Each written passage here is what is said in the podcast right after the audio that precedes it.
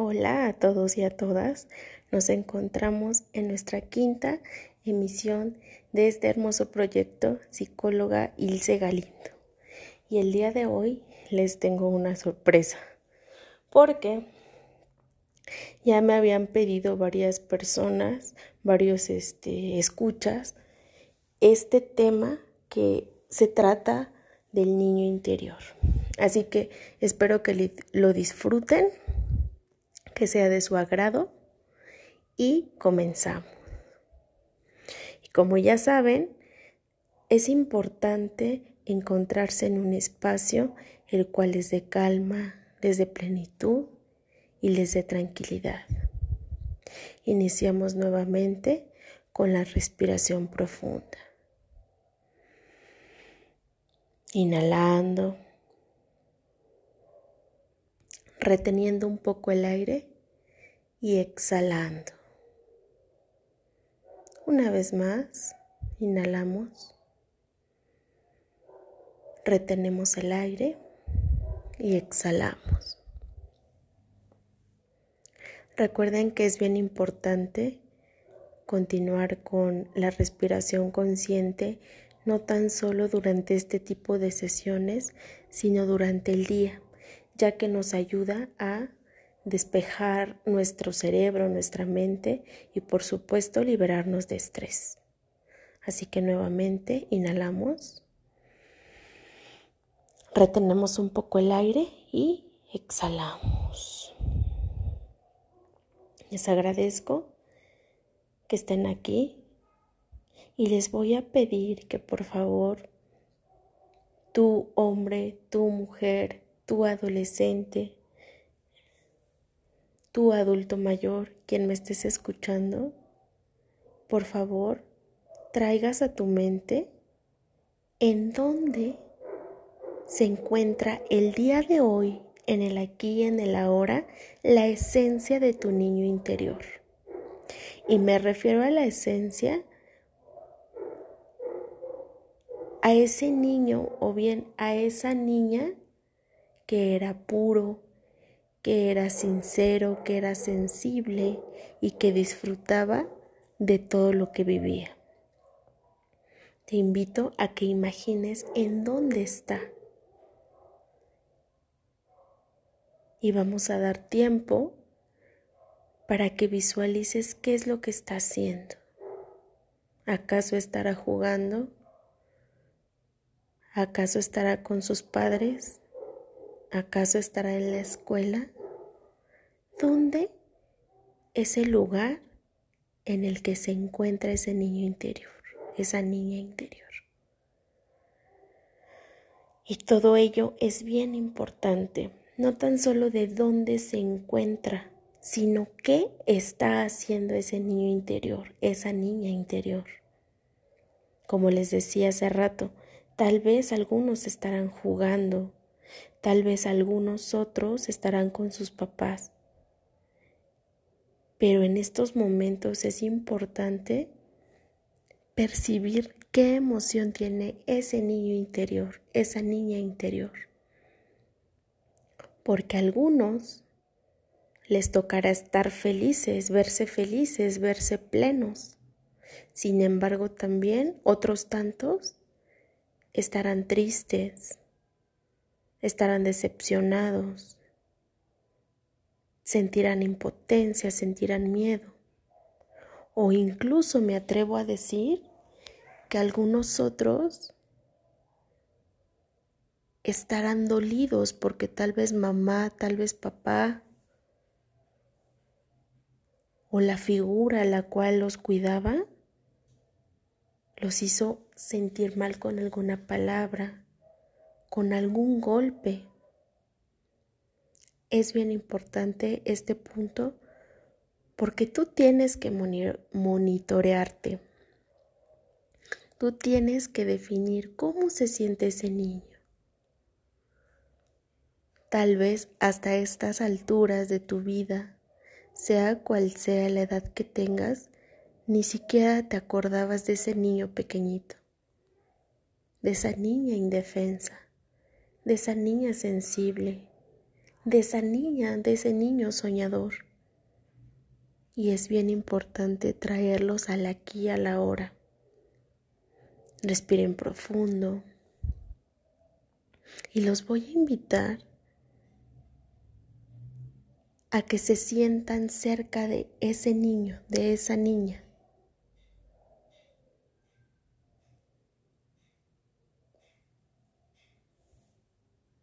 Para que a su yo de la hora pueda sentirse en confianza, pueda sentirse en contacto, pueda sentirse en cercanía de ustedes mismos. Seguimos respirando profundo y les voy a pedir que identifiquen qué es lo que ese niño, qué es lo que esa niña siente respecto a ustedes. Y esto es bien importante porque si hay indiferencia de ese niño,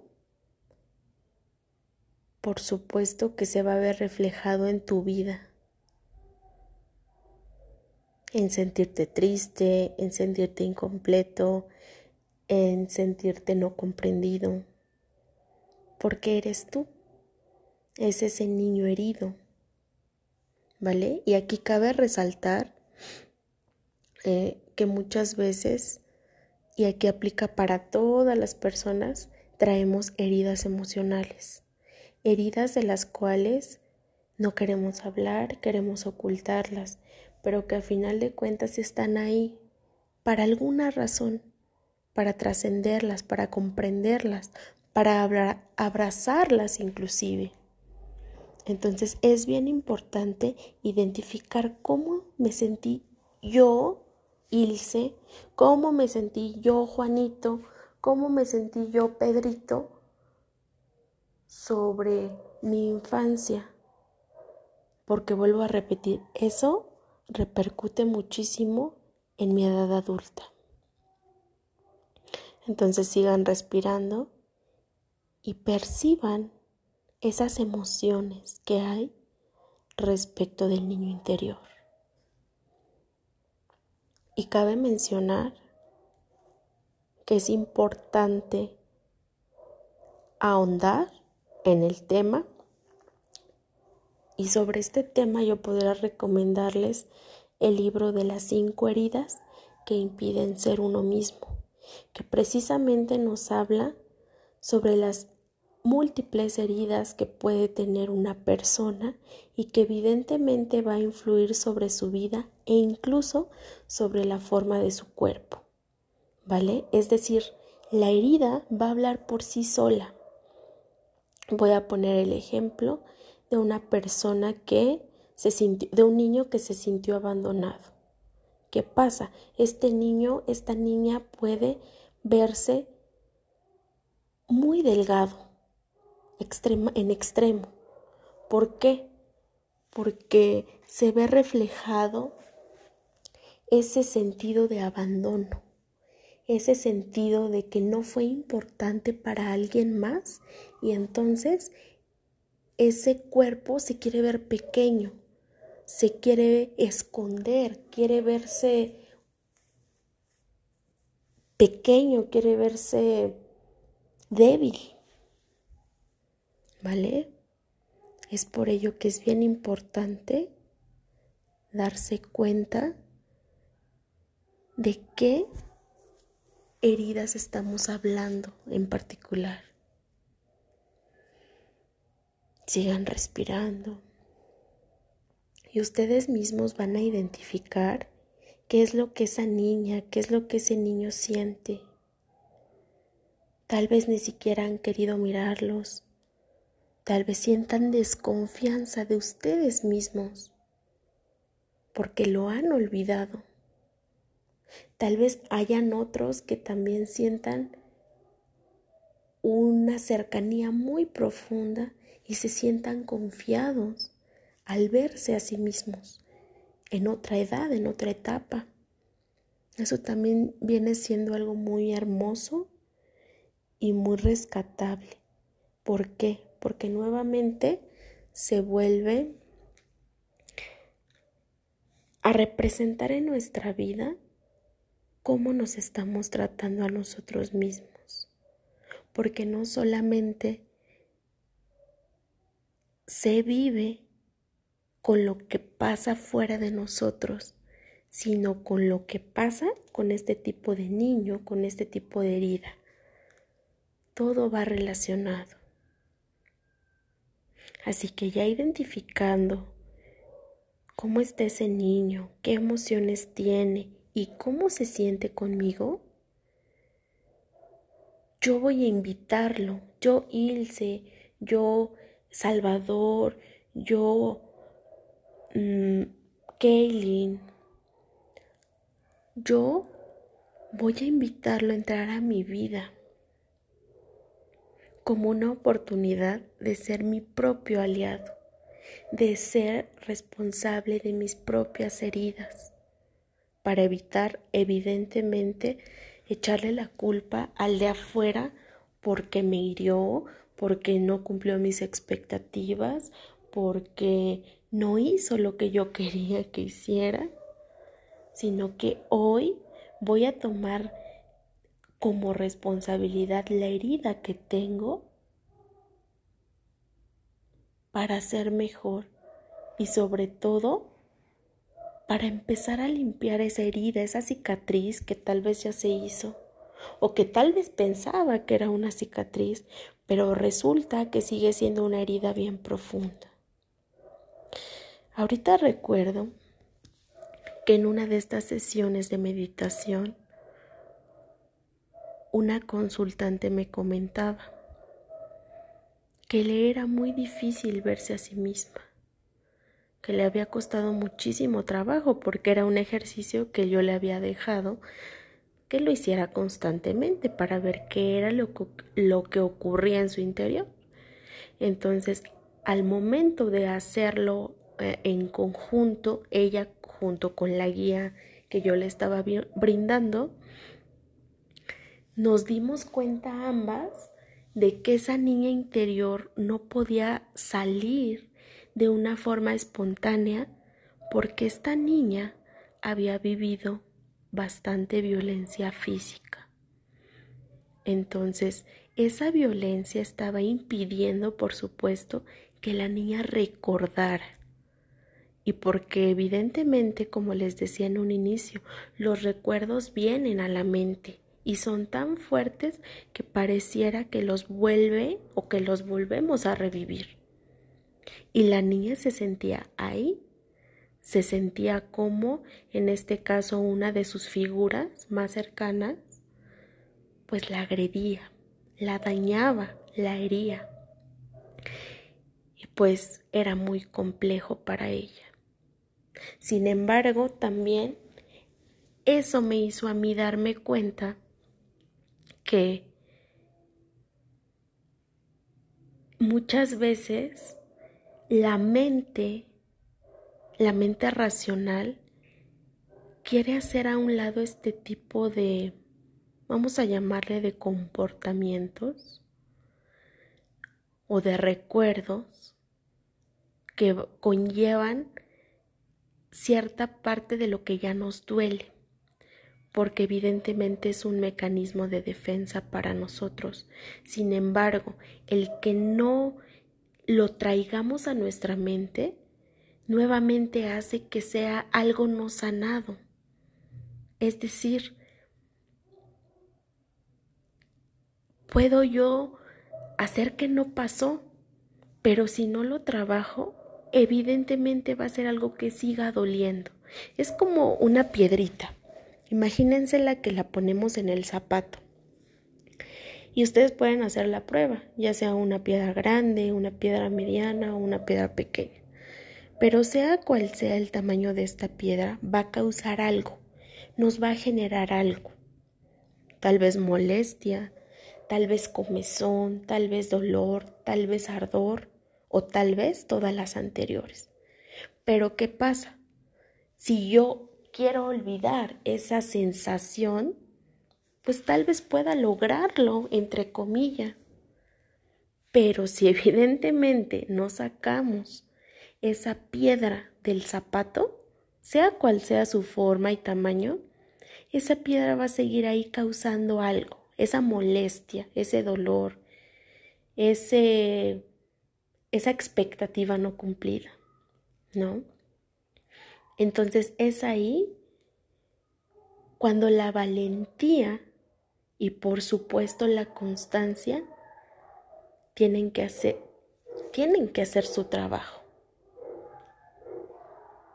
Para armarme de valor, observarla con muchísimo amor, con muchísima paciencia y aceptar que está ahí.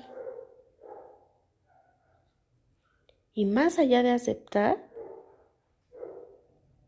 ver la forma de que puedo transformarlo.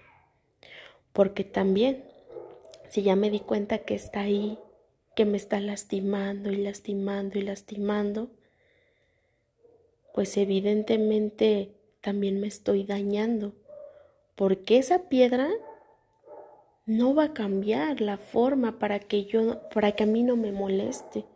No, yo tengo que sacarla. Yo tengo que tomar lo mejor que me deja eh, obviamente en el ejemplo, ¿verdad? Que me deja esa piedra, que me deja esa experiencia para poder hacer algo en el hoy, en el aquí, en el ahora hacer algo en mi presente y que evidentemente traerá frutos en un futuro. Pero también eso conlleva, por supuesto, decisión, decisión propia. Así que con esta pequeña reflexión, yo creo que a muchos ya les ha ayudado, ya se les ha mm, aclarado la mente para saber qué pasa con ese niño interior. Porque muchas veces no es que uno no sepa, sino que uno no quiere aceptar realmente qué es lo que pasa con uno mismo. Como les decía, por supuesto que se requiere valentía. Pero si estás hasta aquí y has llegado hasta esta hasta este minuto, pues evidentemente es porque algo dentro de ti se movió. Les voy a pedir que sigan respirando y que si hay personas, tú mujer, tu hombre, tu adulto mayor, tu adolescente, tu persona, tu humano, que no hayas podido lograr contactar con tu ser, con tu esencia del niño interior, te pido muchísima paciencia y te pido que te abraces a ti mismo porque claro que también ya has dado un paso en tu proceso y eso es bien importante. Te felicito porque tal vez hay más resistencias para ti y tal vez tu proceso conlleve algún otro tipo de terapia, de consulta y no sea tan fácil acceder porque pues hay muchas resistencias. Pero también te felicito y a los demás, los que también pudieron lograr eh, percibir algo, sentirse e invitar, por supuesto, también a esta energía de su niño interior, también los felicito y los abrazo en el alma. Porque esos cambios que estás haciendo, por supuesto que van a ser fructíferos, no tan solo para ti, para tu vida, sino para los que están a tu alrededor. Muchísimas gracias a todos y a todas.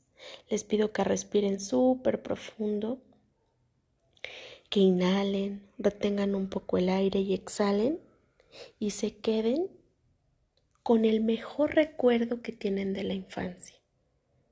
Ese momento lleno de alegría, lleno de sorpresa.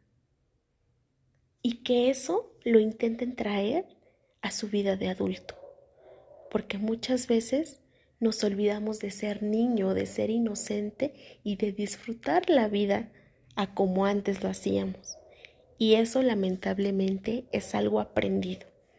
Sin embargo, también podemos desaprender y reaprender a como éramos antes. Entonces yo te invito hoy a tener nuevamente esa sorpresa de niño, esa inocencia de niño por vivir. Muchísimas gracias por esta emisión. Te mando un fuerte abrazo y también te agradezco por compartir este hermoso proyecto y estas hermosas meditaciones. Te mando un fuerte abrazo donde quiera que estés y nuevamente te comparto mi número de telefónico por el cual pueden mandar WhatsApp. Es 55 45 50 44 79. Lo repito, 55 44 50 44 79. En este número pueden agendar con mucho gusto las citas o bien desde la página psicóloga Ilseliud tiene el link que va directo al WhatsApp o al Messenger, ¿vale? Y ahí ustedes pueden agendar su consulta que es pues ya de forma muy personalizada, pero que igualmente les va a ayudar a toda esta parte de su crecimiento personal. Nuevamente, les agradezco muchísimo, estoy para servirles, les mando un fuerte abrazo y a disfrutar.